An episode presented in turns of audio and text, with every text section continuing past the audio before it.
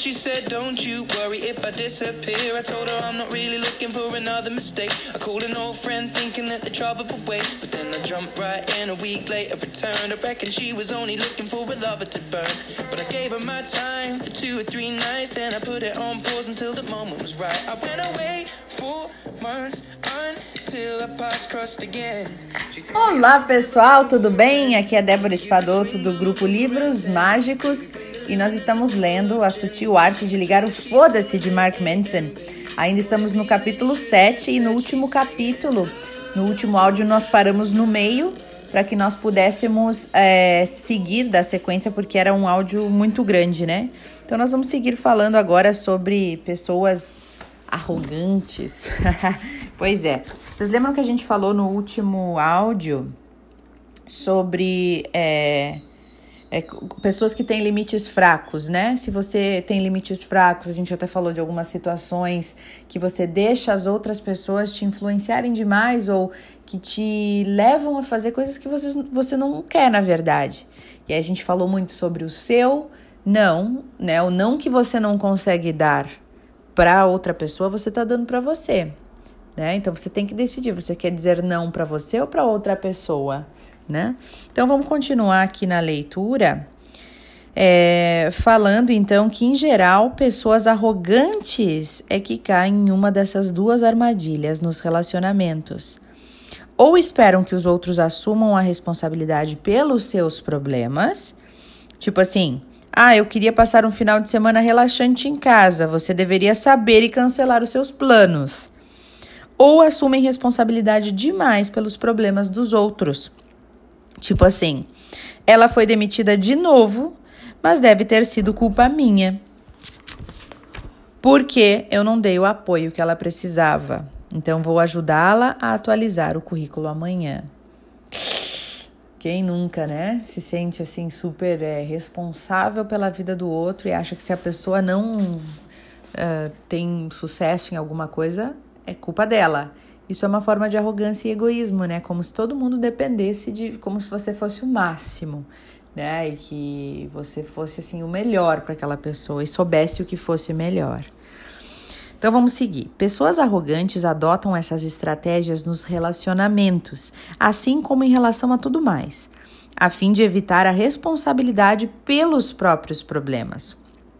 Como resultado, elas têm relacionamentos frágeis e superficiais, porque evitam a dor, ao invés de promover uma verdadeira apre apreciação e adoração do parceiro. A propósito, isso não vale só para relacionamentos românticos. Serve também para relacionamentos familiares e amizades. Uma mãe dominadora, por exemplo, assume a responsabilidade por todos os problemas que surgem na vida dos filhos, né? Vamos parar para pensar nisso. A arrogância desta mãe incentiva a arrogância nos filhos, que, ser, que crescem acreditando que outras pessoas devem se responsabilizar pelos problemas deles porque a mãe nunca deixou eles se responsabilizarem pelos problemas deles, né? Veja bem as duas formas de, arro de arrogância aí. E é por isso que os problemas de relacionamento de um casal são assustadoramente semelhantes aos problemas de relacionamentos dos pais de cada parceiro. Quando a responsabilidade por suas emoções e ações está indefinida, quando não está claro quem é responsável pelo quê, quem é culpado pelo quê, para que você está fazendo o que está fazendo, então você nunca desenvolve valores fortes para si mesmo. Seu único valor se torna fazer o parceiro feliz. Ou seu único valor se torna esperar que o parceiro o faça feliz. Olha só.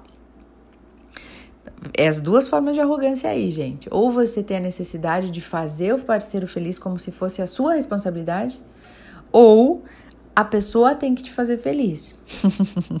e isso tudo é muito destrutivo, é claro.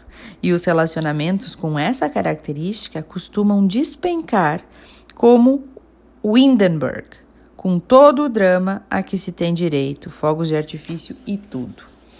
Ninguém pode resolver os seus problemas para você. Essa é a notícia. e nem deveriam tentar, né, resolver, porque isso não vai fazê-lo feliz.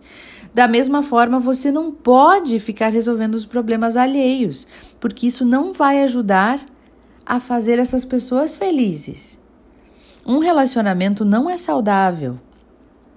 Um relacionamento não é saudável quando duas pessoas tentam resolver os problemas um do outro para se sentir bem consigo mesmas. Ah, eu fiz isso por ele. Ah, o fulano não sabia lidar com essas coisas. Se não fosse eu na vida dele, ele não teria conseguido isso. Veja bem a forma de arrogância aí, né? Um relacionamento saudável é aquele em que cada um resolve os seus problemas para se sentir bem com o outro, para estar bem com o outro. Cada um cuida do, seu, do que é seu. E definir limites adequados não significa que você não pode ajudar ou apoiar o seu parceiro, ou receber ajuda e apoio também. Os dois devem se apoiar mutuamente, mas que seja por escolha própria e não por se sentirem obrigados a isso ou no direito de exigir. Pessoas arrogantes que culpam os outros pelos sentimentos ruins e pelo que fazem de errado agem assim por acreditar que o papel de vítima vai em algum momento atrair alguém para salvá-las, e assim eles receberão o amor que eles sempre desejaram.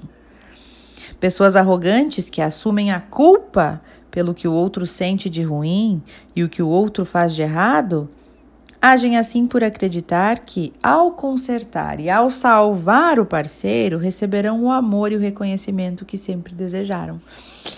E às vezes essas duas coisas aparecem juntas, né? Você quer salvar a vida do outro, ser o salvador da, pra, da pátria, né? E ao mesmo tempo você às vezes se faz de vítima porque quer essa atenção. Ah, mas eu fiz isso por ti. Eu, olha, dei conta para os amigos, né? Nossa, eu fiz tudo por ela. Fiz tudo, fez isso, fiz aquilo. Nossa, eu dei a vida, dei o sangue pela pessoa. E nunca me recebi nada em troca. A vítima, a coitada, né?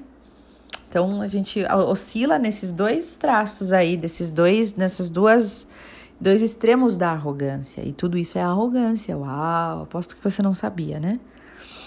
Olha só, pessoas arrogantes que assumem Ah, desculpa. Esses são o yin e yang de qualquer relação tóxica, tá? A vítima e o salvador. A vítima e o salvador. A vítima e o salvador.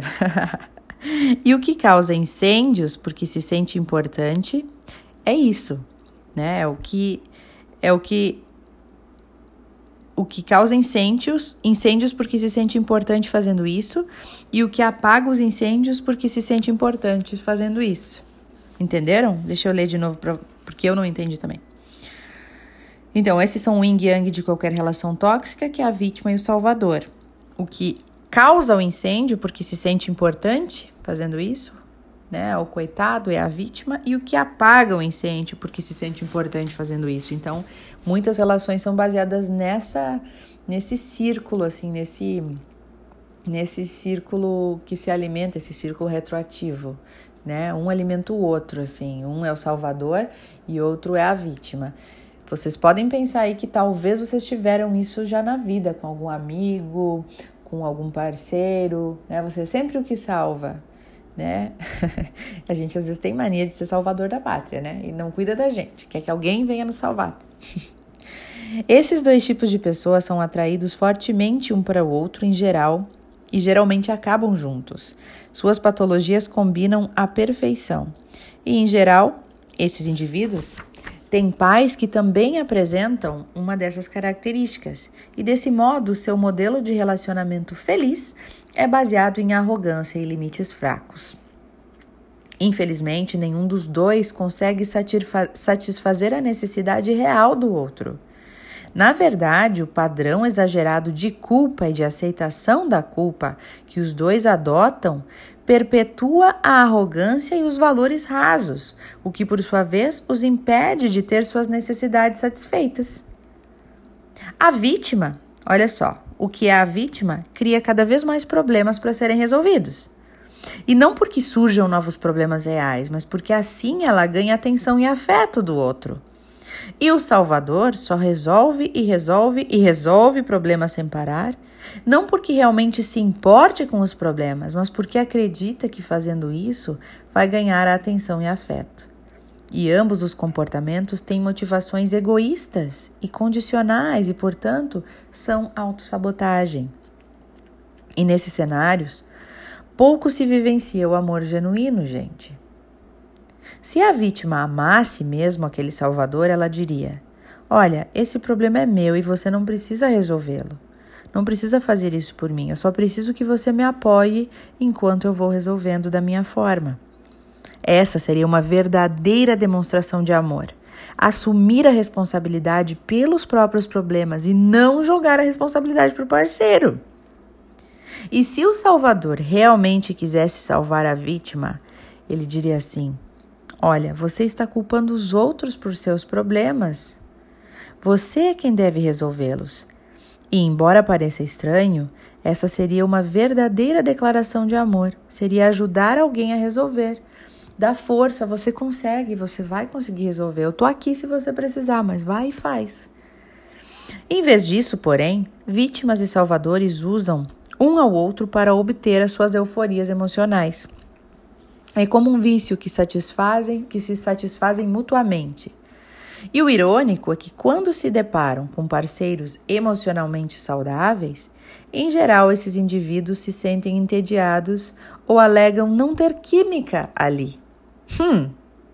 E o descarte de indivíduos emocionalmente saudáveis e seguros se dá porque os limites sólidos desses parceiros não são tão empolgantes. Não são empolgantes o suficiente para estimular constantes euforias na pessoa arrogante. Oh. E para as vítimas, a coisa mais difícil de se fazer neste mundo é de se responsabilizar por seus próprios problemas. Elas passaram a vida toda acreditando que o seu destino está nas mãos dos outros. E o primeiro passo para assumir a responsabilidade por si mesmas é apavorante. Eu não sei se vocês assistiram, gente, é aquele seriado 13 Reasons Why. 13, 13 razões, né? Por quê? É de uma adolescente que ela comete suicídio. E até ele está sendo bastante criticado por tornar o suicídio uma coisa muito romântica, assim, né? Como se fosse algo legal de se fazer. Mas enfim, eu assisti dois ou três episódios e a moça que morreu, ela deixa, né, recados para as pessoas explicando 13 razões por que, que ela se matou. E sempre ela culpa todo mundo ela nunca é a culpada, é porque a fulana fez isso, porque o ciclano falou aquilo, porque o Beltrano disse aquilo, falou aquilo, fez aquilo. Então ela tem 13 razões, 13 pessoas ali que ela culpa, né, por pela morte dela. Então veja bem, ali ela era uma total vítima que levou ela à morte, digamos assim, ali na ficção, né? Mas essa é uma das maiores dificuldades da vítima, e ela não enxerga. O mais interessante desse ciclo todo que a gente está lendo aqui é que esses dois, Salvador e vítima, eles não enxergam. O Salvador acha o máximo salvar, ele acha que ele precisa, ele é obrigado a fazer aquilo para que ele seja o máximo e continue se sentindo o máximo.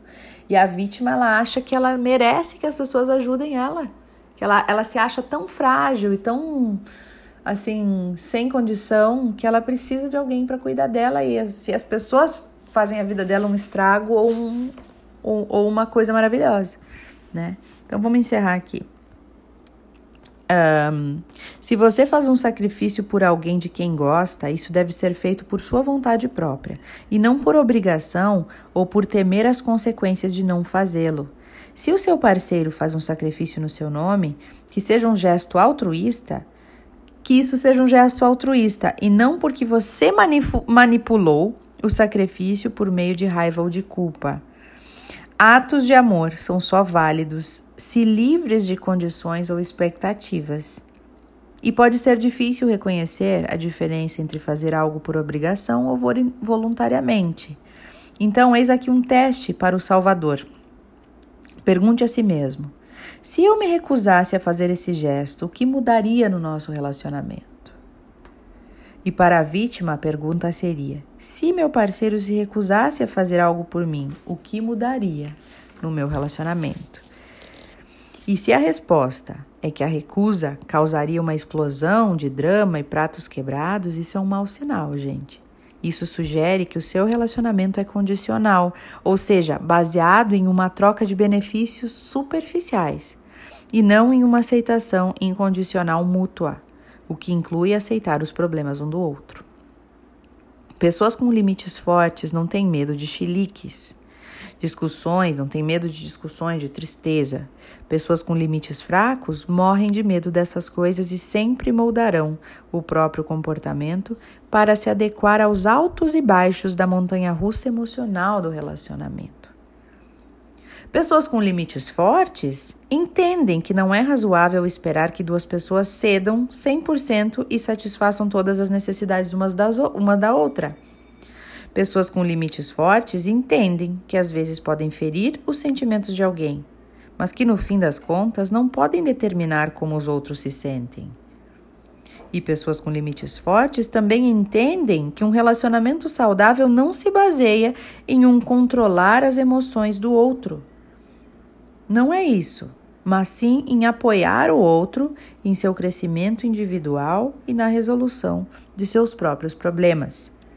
Não se trata de se importar com tudo. É, não se trata de se importar com tudo o que importa para o seu parceiro, e sim de se importar com o seu parceiro. Isso é amor incondicional, queridos. Olha que linda essa frase.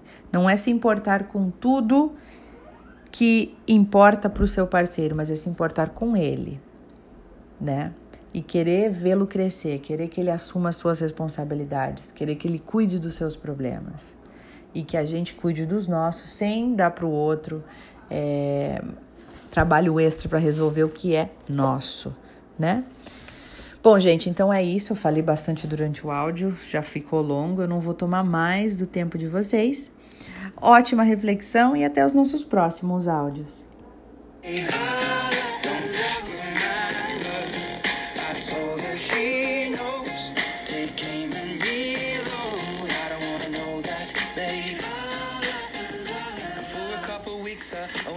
See her. We drink away the days with a takeaway pizza. Before a text message was the only way to reach her. Now she's staying at my place and loves the way I treat her. Singing out Aretha all over the track like a feature. And never wants to sleep, I guess that I don't want to either.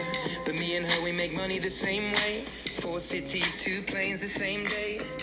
Shows have never been what it's about. But maybe we'll go together and just figure it out. I'd rather put on a film with you and sit on the couch. But we should get on a plane or we'll be missing it now. Wish I'd have written it down the way that things played out. When she was kissing him, how I was confused about. Now she should figure it out while I'm sat here singing. La, la, don't when